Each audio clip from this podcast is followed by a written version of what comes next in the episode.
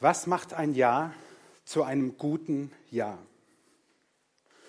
Wie würdest du das für dich persönlich beantworten? Was macht ein Jahr, was macht dieses Jahr 2018 zu einem guten Jahr? Wahrscheinlich hast du dieses Jahr über Momente gehabt, die waren super. Du hast Erfolg gehabt im Beruf,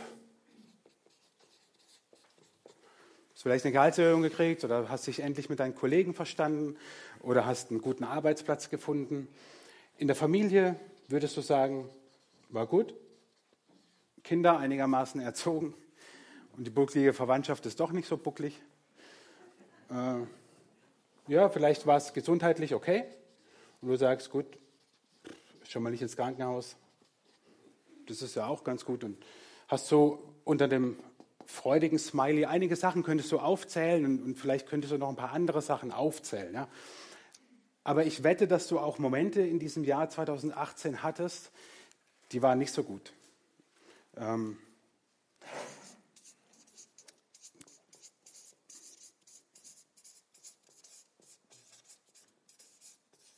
Schreib mal dieses große Wort Schicksalsschläge hin, die jeder ganz unterschiedlich wahrnimmt. Vielleicht hat dich einer getroffen in diesem Jahr. Oder du stellst die große Frage nach Gott oder auch wie Gott etwas zulassen konnte in diesem Jahr 2018 oder wie etwas nicht geschehen ist in diesem Jahr 2018, was du vielleicht unermüdlich von ihm erbeten hast.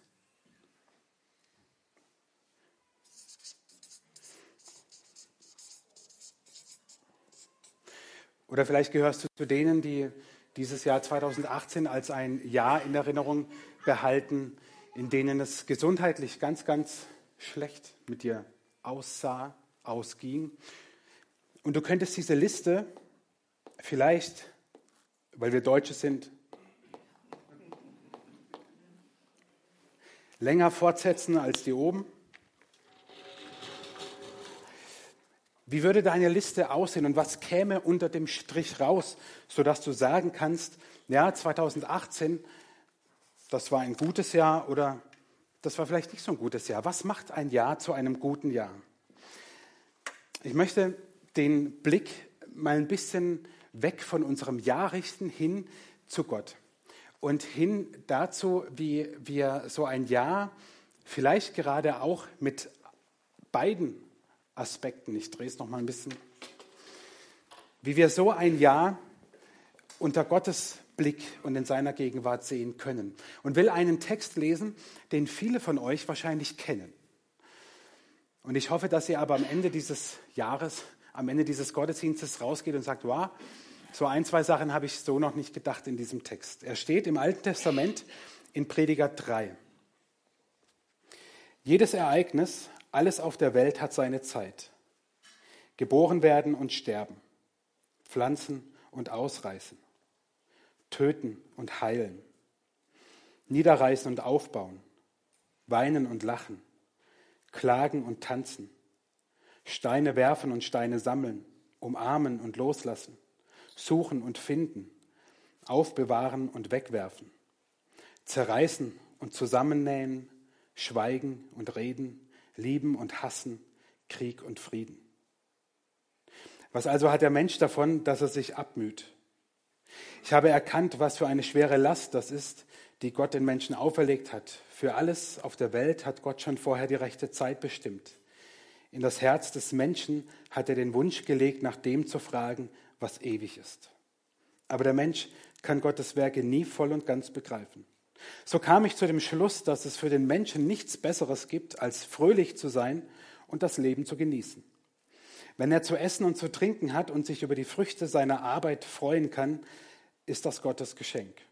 Ich begriff, dass Gottes Werk für immer bestehen wird. Niemand kann etwas hinzufügen oder wegnehmen. So hat Gott es eingerichtet, damit die Menschen Ehrfurcht vor ihm haben. Dieses Jahr 2018 stand und steht immer noch unter Gottes liebevollem Blick. Bei allem, was du in diesem Jahr 2018 erlebt hast, seien es Höhen oder seien es Tiefen, sei dir sicher, dieses Jahr stand und steht unter Gottes liebevollem Blick. Und ich möchte mit dir äh, dahin kommen, wohin der Verfasser dieses Abschnittes auch gekommen ist. Das Buch Prediger gehört im Alten Testament zu der sogenannten weisheitlichen Literatur. Und wenn man diese weisheitliche Literatur, dazu gehört unter anderem auch das Hohelied, die Sprüche gehören dazu, die Psalmen könnte man auch mit dazu nehmen. Aber wenn man vor allem das Buch Prediger, Hohelied, einige Sprüche so nimmt, dann bekommt man, kann man ein leicht depressives Gefühl bekommen. Ähm, deswegen sprechen Theologen auch von der Krise der Weisheit, wenn sie diese Bücher bezeichnen. Und ich finde, der Prediger vermittelt eine göttlich zuversichtliche Melancholie. So will ich das mal nennen. Eine göttlich zuversichtliche Melancholie. Der Prediger ist deswegen in Anführungszeichen, weil man eigentlich nicht genau weiß, wer es ist. Vermutlich, sehr wahrscheinlich ist es Salomo, aber es heißt ganz am Anfang dieses Buches im Alten Testament, dass ähm, ein Prediger, Kohelet, und deswegen äh, kommt auch der Begriff in manchen Bibelübersetzungen vor für dieses Buch Kohelet, das ist der Vorsitzende einer, einer Versammlung. Ähm, und der sinniert über das Leben nach. Und wenn man dieses Buch Prediger liest, kann man in so eine melancholische Stimmung kommen. Und in die kann man ja am Ende eines Jahres auch kommen. Aber man kommt in eine, ich nenne es göttlich zuversichtliche Melancholie, weil dieser Prediger nie aufhört, seine, seine Melancholie sozusagen an Gott auszurichten und trotzdem zuversichtlich nach vorne zu schauen. Und das gipfelt dann in dem, was er am Ende dieser Aufzählung schreibt. So kam ich zu dem Schluss, dass es für den Menschen nichts Besseres gibt, als fröhlich zu sein und das Leben zu genießen. Und ich denke, wow, Wäre das nicht cool, wenn wir am Ende des Jahres 2018 auch zu der Ansicht kämen, es kann uns nichts Besseres passieren, als einfach fröhlich zu sein und das Leben zu genießen. Und jetzt vermute ich, dass in manchen von euch sich schon Widerspruch regt und ihr sagt, ja gut, äh, wie soll ich fröhlich sein und das Leben genießen bei all dem Schlechten, was es 2018 auch gab, bei all dem, was ihr hier vorne seht, was ihr vielleicht bei Pünktchen, Pünktchen, Pünktchen selber noch dazu geschrieben hättet. Wie soll ich denn fröhlich sein und das Leben genießen? Und ich möchte mit euch so drei Aspekte dieses Abschnittes anschauen, dass wir natürlich nicht am Ende dieses Gottesdienstes alle sagen, juhu, wir sind fröhlich und genießen das Raclette nachher, aber dass wir zumindest eine Ahnung davon bekommen, was es heißt, fröhlich zu sein und das Leben zu genießen bei allen Höhen und Tiefen, die wir 2018 hatten und ohne Prophet zu sein, du auch 2019 haben wirst. Jetzt muss ich ganz kurz bei der Technik hier, die ist mal wieder am Ende des Jahres auch, die hat auch Höhen und Tiefen. Uh, here we go. Und ich möchte das mit drei, drei Symbolen euch ähm, ähm, mit auf den Weg nehmen, was ich so in diesem Abschnitt entdeckt habe. Das erste ist, deswegen ist auch ein Geschenk, das passt ganz gut in die Weihnachtszeit, dass diese Zeit, von der die Rede ist, ein Geschenk ist. Zeit ist ein Geschenk Gottes. Das zweite ist Genuss. Und da freue ich mich jetzt schon drauf, weil es wahrscheinlich den größten Widerspruch in euch erregen wird. Und das dritte habe ich einfach mal das Stichwort Gelegenheit gegeben. Ist ein bisschen abstrakt, aber ich dachte, das ist, fängt alles mit, mit G, sogar mit GE an. Das ist mir aber erst danach aufgefallen, aber vielleicht ist es für manche eine Eselsbrücke dass ihr sagen könnt, okay, Geschenk, Genuss, Gelegenheit. Unter diesen drei Aspekten möchte ich diesen Text mal anschauen und dieses Jahr 2018 und 2019 euch ein paar Dinge mitgeben, die uns helfen, fröhlich zu leben und das Leben zu genießen. Zeit, auch das Jahr 2018 ist geschenkte Zeit. Ich predige auch mir selber. Also jetzt bitte nicht auf dem vorwurfsvollen Appellohr hören. Aber wir sollten uns darüber im Klaren sein, dass jede Sekunde unseres Lebens Geschenk ist. Und dass keine einzige Sekunde unseres Lebens wir verdient haben. Wir haben nichts dafür getan, dass wir, wie es im Psalm heißt, 70, 80, 90, 100, wie alt auch immer die ältesten Menschen werden, werden. Wir haben nichts dazu getan und wir haben es nicht verdient. In diesem Abschnitt wird dreimal beschrieben, was das heißt. Jedes Ereignis hat seine Zeit. Dann heißt es in Vers 11, Gott hat diesen Zeitpunkt bestimmt. Und ich habe es mal genannt, eingreifen ist zwecklos, weil in Vers 14 heißt es, dass man nichts hinzufügen und wegnehmen kann, was Gott macht. Und jetzt habt ihr zwei Möglichkeiten, das zu hören, dass es geschenkte Zeit ist und dass Gott das tut und wir nichts dazu tun können. Du kannst zum einen sagen, ja gut, dann ist doch alles vorherbestimmt und ich bin nur eine Marionette. Kannst du machen und unglücklich werden. Die zweite Möglichkeit ist, dass du sagst, wow, der Schöpfer dieses Universums, der Immanuel, von dem wir es in den letzten Wochen in unserer Predigtreihe hatten, der, den wir an Weihnachten feiern, der schenkt mir Zeit. Der schenkt mir jede Sekunde, jede Minute, Stunde, Tag, Jahr meines Lebens.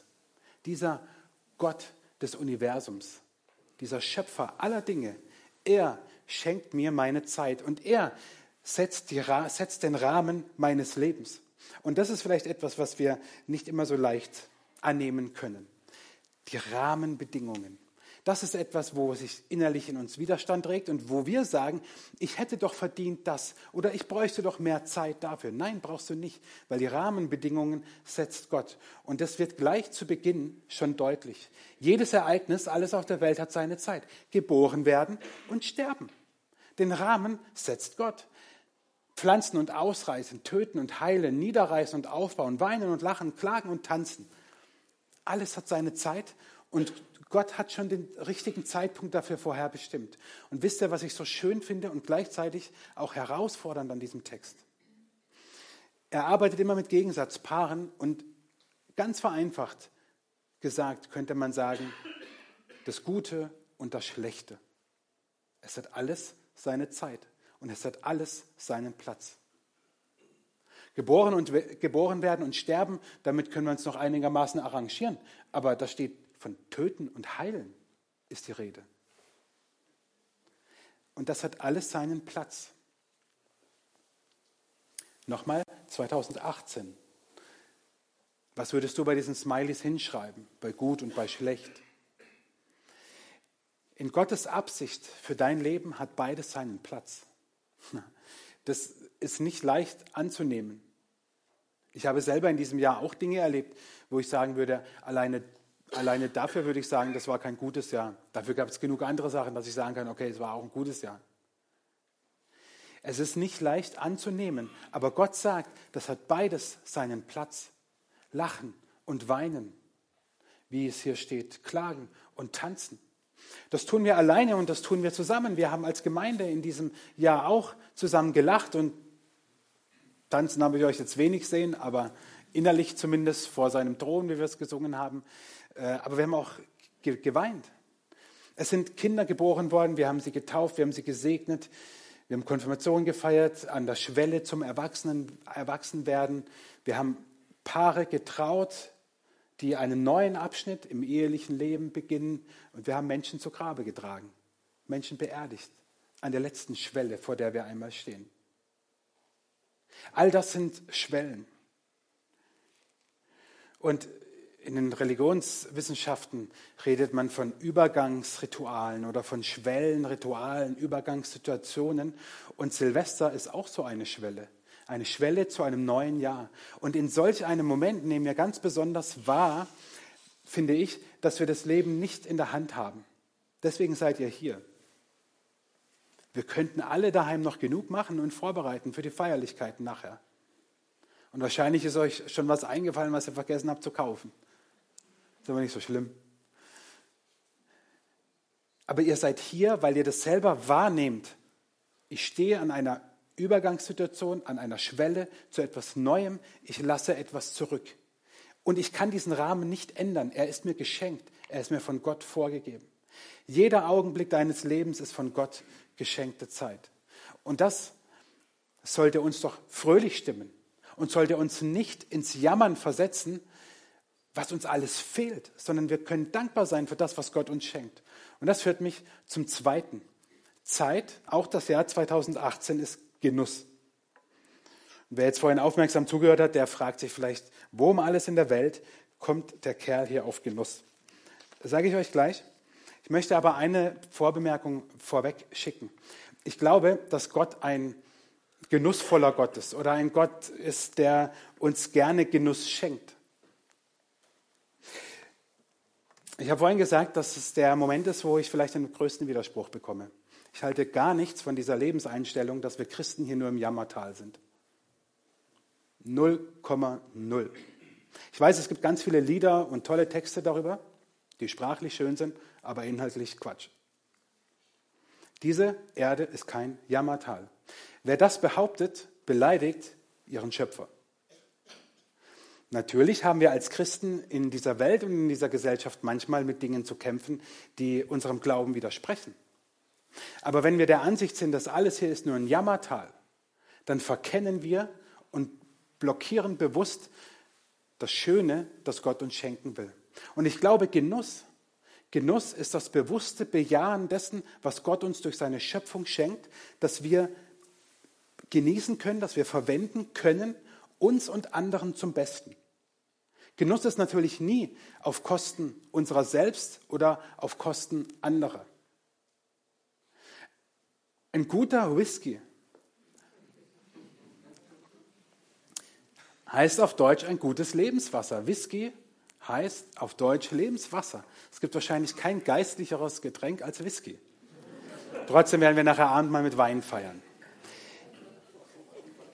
Zehn Whiskys jedoch ist kein Genuss mehr, sondern Missbrauch.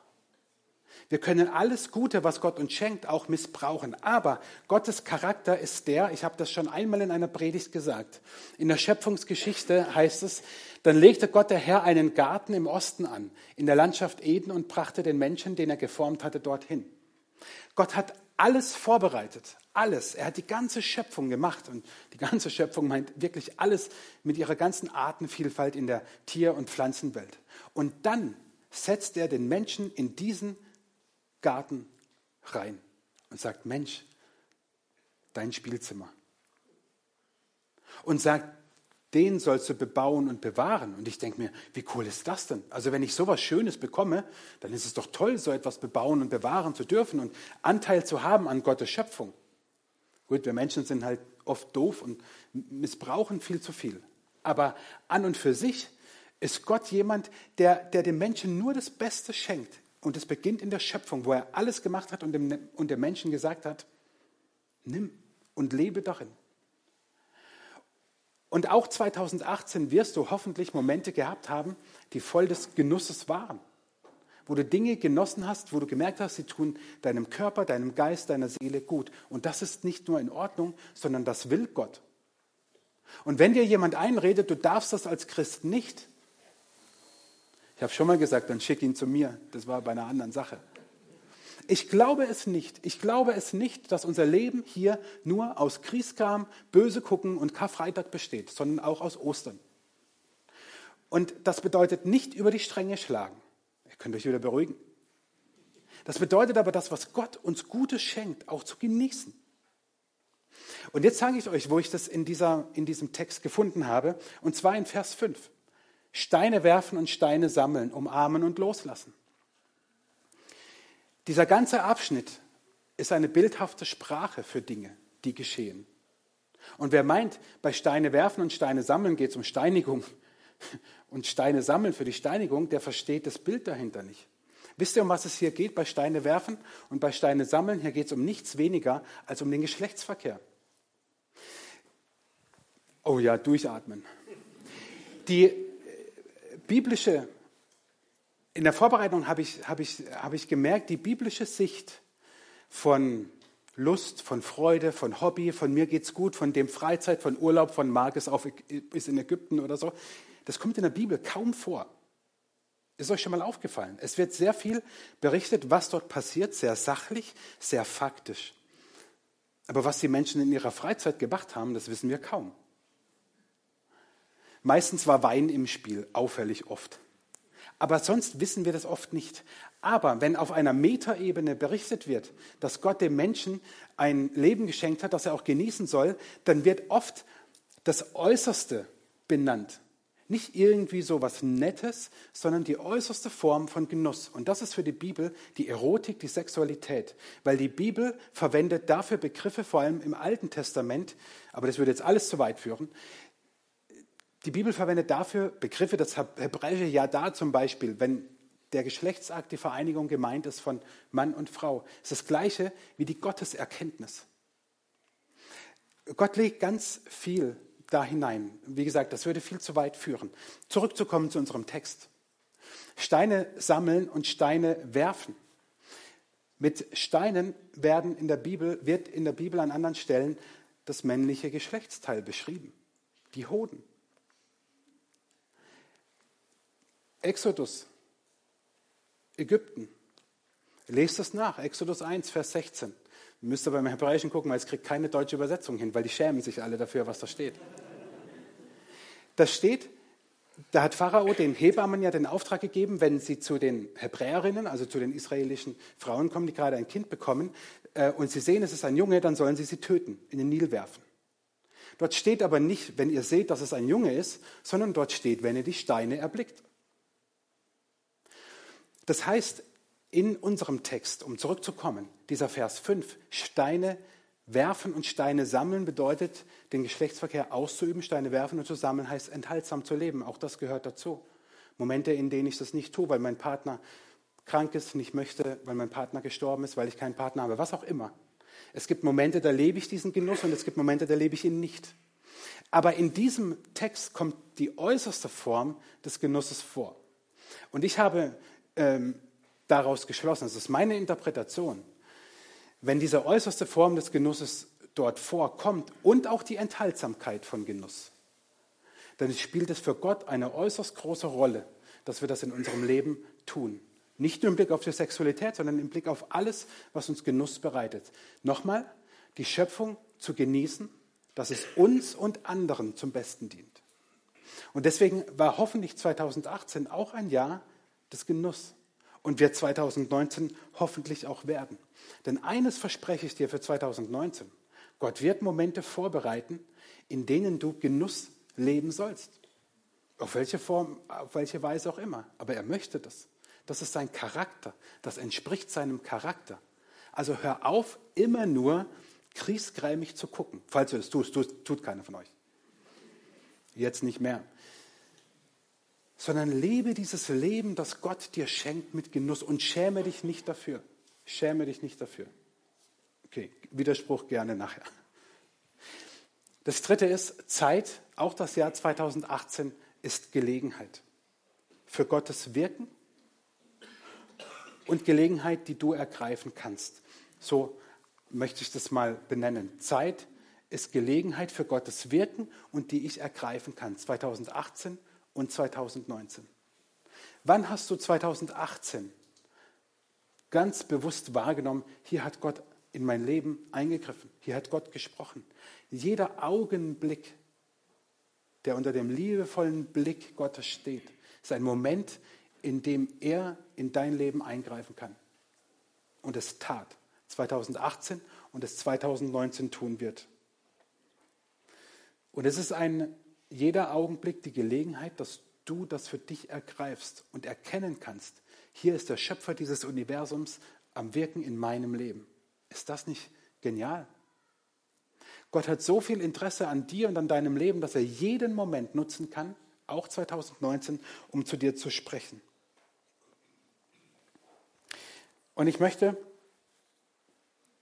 ich habe ihn manchmal schon zitiert, einen meiner Lieblingsverse, deswegen habe ich den Text aber nicht ausgesucht. Vers 11 lesen. In das Herz des Menschen hat er den Wunsch gelegt, nach dem zu fragen, was ewig ist. Aber der Mensch kann Gottes Werke nie voll und ganz begreifen. Gott hat diesen Wunsch nach dem Ewigen, diese Sehnsucht danach in dein Herz gelegt. Und das kommt in solchen Momenten raus, in denen du wahrnimmst und wahrgenommen hast, hoffentlich 2018, dass Gott eingegriffen hat und 2019 eingreifen wird. Aber hier steht auch, der Mensch kann Gottes Werke nie voll und ganz begreifen. Deswegen habe ich für dich für 2019 eine Herausforderung.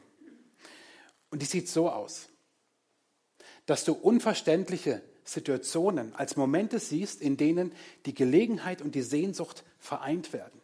Momente, die für dich unverständlich sind, wo du vielleicht sogar Gott nicht verstehst, wo du aber vielleicht auch deine Mitmenschen einfach nicht verstehst oder nicht verstehst, warum passiert das jetzt, warum ist es so und warum ist es nicht anders, dass du einen Moment innehältst und sagst, Moment, ist das eine Gelegenheit, dass Gott jetzt in mein Leben spricht?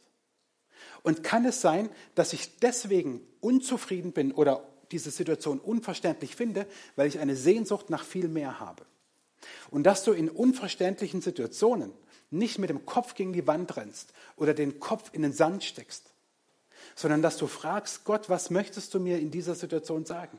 Ich möchte dein Eingreifen wahrnehmen, ich möchte dir die Gelegenheit geben und meiner Sehnsucht nach dem Ewigen, nach mehr, dem möchte ich jetzt nachgeben. Ich weiß, es ist brutal schwer. Ich habe mir gedacht, als ich die Predigt vorbereitet habe, wenn ich jetzt ihr wäre und der steht hier vorne und erzählt mir das, also im Januar würde ich mich vielleicht noch daran erinnern, aber schon im Februar würde ich schon wieder die Krise kriegen in manchen Situationen.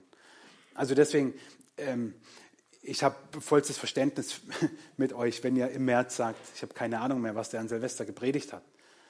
Aber ich möchte zumindest als eine Möglichkeit mit auf den Weg geben, wie du 2019 auch unverständliche Situationen annehmen kannst, als Situationen, in denen Gott zu dir spricht. Und es Momente und Situationen sind, die du nicht verstehst, aber wo deine Sehnsucht nach mehr, deine Sehnsucht nach mehr herauskommt. Und so wünsche ich dir, dass du nach 2019 versöhnt und zuversichtlich gehst. Dass du mit diesem Jahr 2018 versöhnt bist. Und es geschieht nicht jetzt durch einen Gottesdienst. Dieser Prozess kann noch Wochen gehen. Der kann vielleicht noch lange gehen, weil du bist ja nicht mit dem Jahr versöhnt, sondern mit den Dingen, die da passiert sind.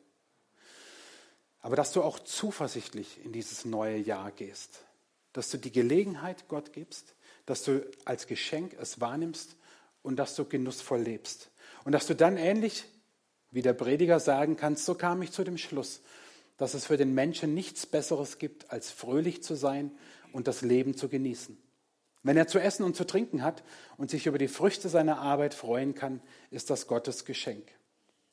Ich begriff, dass Gottes Werk für immer bestehen wird. Niemand kann etwas hinzufügen oder wegnehmen. So hat Gott es eingerichtet, damit die Menschen Ehrfurcht vor ihm haben. Und ich wünsche dir das, dass du aus 2018 in 2019 hinein zuversichtlich gehst, dass du fröhlich gehen kannst, mit einer Freude, die tief in dir wächst, kein oberflächlicher Spaß. Und dass du das Leben genießt, das Gott dir schenkt. Und ich möchte dir am Ende dieser, dieser Predigt und am Ende dieses Jahres ähm, die Gelegenheit geben, diese Liste für dich ganz persönlich zu machen, weil diese Karte, die hast du auf deinem Platz gefunden und dazu einen Stift. Und wir werden gleich ein bisschen Musik im Hintergrund laufen haben und ich ähm, lade dich ein, dieses Jahr 2018 ja, wie Revue passieren zu lassen vor dir und die Dinge bei dem lächelnden Smiley aufzuschreiben, die dir Freude bereitet haben, die du als Höhen bezeichnest, und bei dem traurigen Gesicht die Dinge, die nicht gut waren. Und dass du das in der Gewissheit tust, dass beides Platz hat in Gottes Gegenwart und in seinen Händen. Und dass du nichts verstecken musst, nichts verbergen musst, dich für nichts schämen musst und nicht sagen musst, dieses Jahr war nur schlecht oder es war nur gut, weil beides hat seinen Platz. Du kannst mit der Karte gleich noch etwas machen. Im Eltern-Kind-Raum liegen sie auf dem, auf dem kleinen Regal. Und sage ich gleich, was wir damit machen. Jetzt einfach fünf Minuten, in denen du für dich das schreiben kannst. Ich habe vorhin so diese Liste spaßeshalber da unten länger gemacht und gesagt, so wir Deutschen und so. Mir ist es aber am Ende dieses Jahres ähm, irgendwie besonders wichtig, das nochmal zu betonen, was ich am Ende der Predigt auch gesagt habe und was uns hoffentlich auch durch den Text aus Prediger 3 deutlich wurde, dass beides unbedingt seinen Platz bei Gott hat und wir uns für nichts schämen müssen. Und wenn deine untere Liste länger sein sollte als die obere, dann ist es nicht schlimm. Du magst es als schlimm, als schmerzhaft, schmerzvoll empfunden haben, ja, das meine ich damit nicht, sondern ich meine damit, es ist vor Gott okay und er nimmt es auch in seine Hände und umarmt dich genauso wie jeden, dessen Liste vielleicht oben viel länger ist als unten und er sich darüber freut. Aber dieser Abschnitt zeigt uns ganz deutlich, wie, wie beides in Gottes Gegenwart seinen Platz hat, weil es einfach unser Leben ausmacht. Und ich habe gerade gesagt, dass ihr mit dieser Karte gleich noch etwas machen könnt. Wir wollen gleich zusammen Gott anbeten mit Liedern. Und wir wollen in der Zeit auch Abendmahl feiern. Für die, die regelmäßig hier sind, in ganz gewohnter Weise. Ich sage es aber nachher nochmal.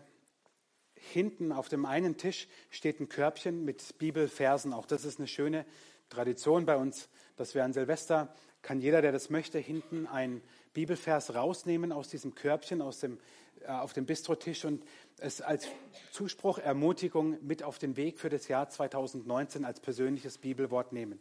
Und auf dem rechten Bistrotisch liegen einige Aufkleber, die Worte, Momente aus der Predigt aufnehmen. Und auf der Karte seht ihr vorne ein, ein, ein leeres Feld sozusagen. Und in dieses Feld ähm, kannst du den Aufkleber draufkleben, mit dem du sozusagen in 2019 gehst mit deinem Jahr 2018. Zum Beispiel steht, steht da, alles hat seine Zeit, kannst du draufkleben. Oder wenn dir wichtiger ist, der Gedanke, zuversichtlich ins neue Jahr zu gehen, zuversicht, zuversicht, zuversichtlich und versöhnt, dann kannst du das auch draufkleben. Oder Gelegenheit und Sehnsucht kannst du das auch draufkleben, weil du diese Karte vielleicht nimmst und zu Hause irgendwo hinstellst oder sie nochmal vielleicht in den nächsten Tagen vergegenwärtigst, dann nimm das und wenn du zwei willst, kleb auf die Rückseite auch noch was, wo du sagst, ja, als wie so eine Bestätigung, damit will ich in das neue Jahr gehen. Ich bitte euch aufzustehen zum Beten.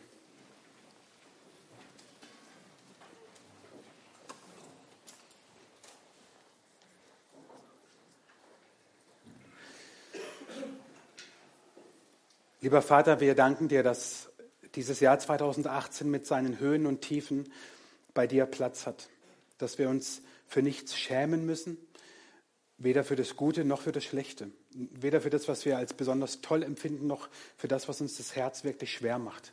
Wir glauben aber, dass du die Vollendung und die Erlösung von allem bist.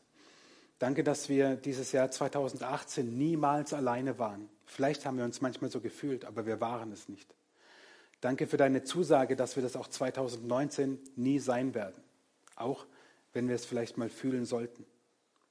Danke, dass du uns Leben im Überfluss gibst und dass du uns ein Leben gibst, das wir genießen dürfen. Lass uns daran festhalten und lass uns die Momente und Gelegenheiten nutzen, dass du 2019 zu einem ganz besonders von dir gesegneten Jahr machst. Jesus, wir danken dir, dass du der Herr unseres Lebens bist und dass du der bist, warum wir hier sind, in deiner Gegenwart und dass du für uns am Kreuz gestorben bist und dass wir deswegen jetzt auch Abendmahl feiern. Wir bitten dich, Heiliger Geist, dass du diese Zeit der Anbetung, des Abendmahls, des Persönlichseins vor dir, diese Momente nochmal wahrzunehmen, dass du diese, diese Zeit segnest und dass du zu uns redest.